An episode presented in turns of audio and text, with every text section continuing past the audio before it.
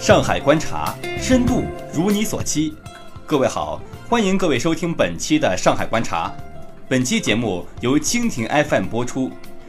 今天让我们一起关注国务院公务员揭秘：领导级别越高，加班的时间就越长。社会上一般认为，基层公务员加班最多，但其实如果算工作时间的话，以我经验而言，越大的领导，其工作时间反而越久。最近某地开始实行二点五天周末的弹性休息制度。作为国务院某部委的一名处级干部，听到这个消息真的是五味杂陈。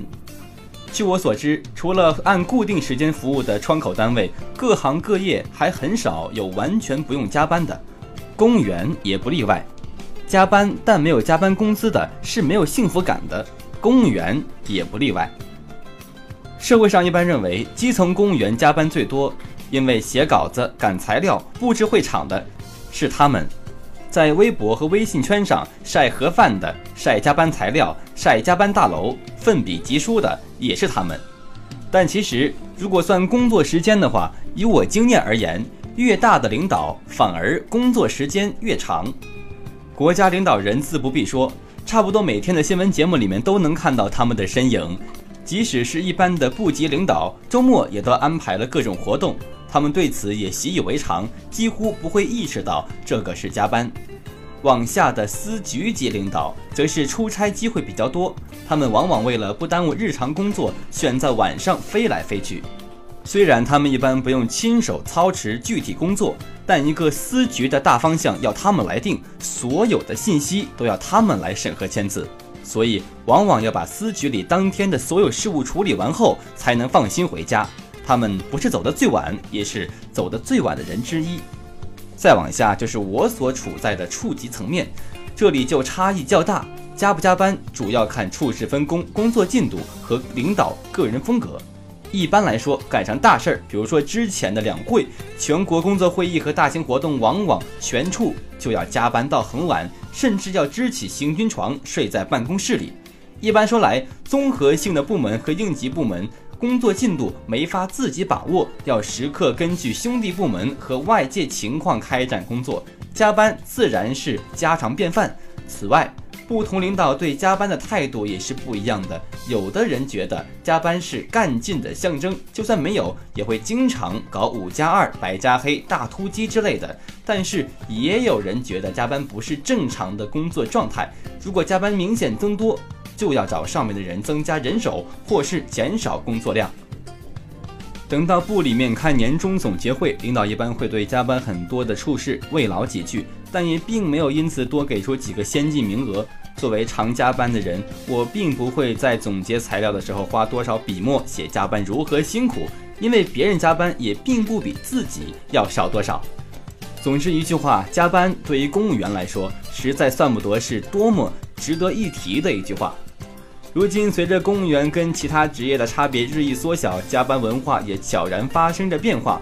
我在十年之前进入部里面的时候，常常会被老同志教导，要等老同志下班了才能自己走。于是有段时间，我碰上个酷爱加班的处长，几乎每天都只能在办公室里欣赏美丽的夕阳了。如今，机关干活的主力变成了八零后、九零后，也有人陆续的走进了机关大楼，上下级之间的关系也变得更加平等。现在加班一般就是纯粹因为有着急的事情没做完。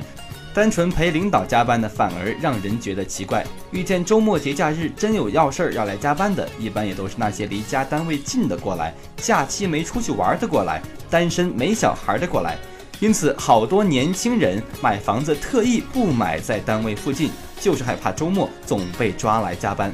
当然，还有另外一个原因，国务院部委大多坐落在京城核心区。一平方米的价格和公务员一年的工资差不多，根本买不起。还有一点，现在办公室自动化水平也大大推进，很多机关都用上了公文处理系统，用手机就可以随时处理签批文件。大家也习惯了在汽车里、在高铁上办公，把原来只能浪费的时间拿来工作。虽然加班的时长并没有减少多少，对生活的影响还是明显的降低了。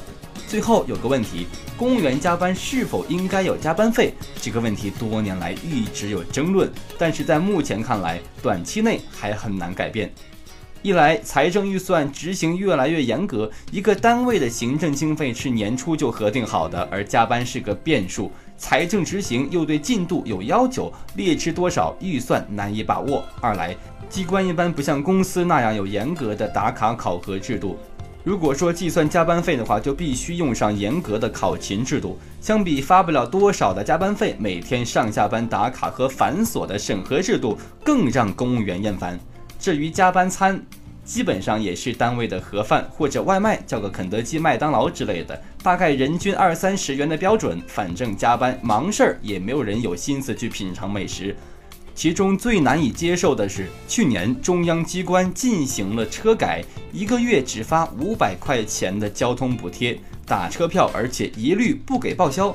倒是晚上，如果说加班错过了末班地铁，像我这样的北京工作的基层公务员，也只能给单位倒贴钱了。上海观察，深度如你所期。以上就是本期节目全部内容，我们下期再见。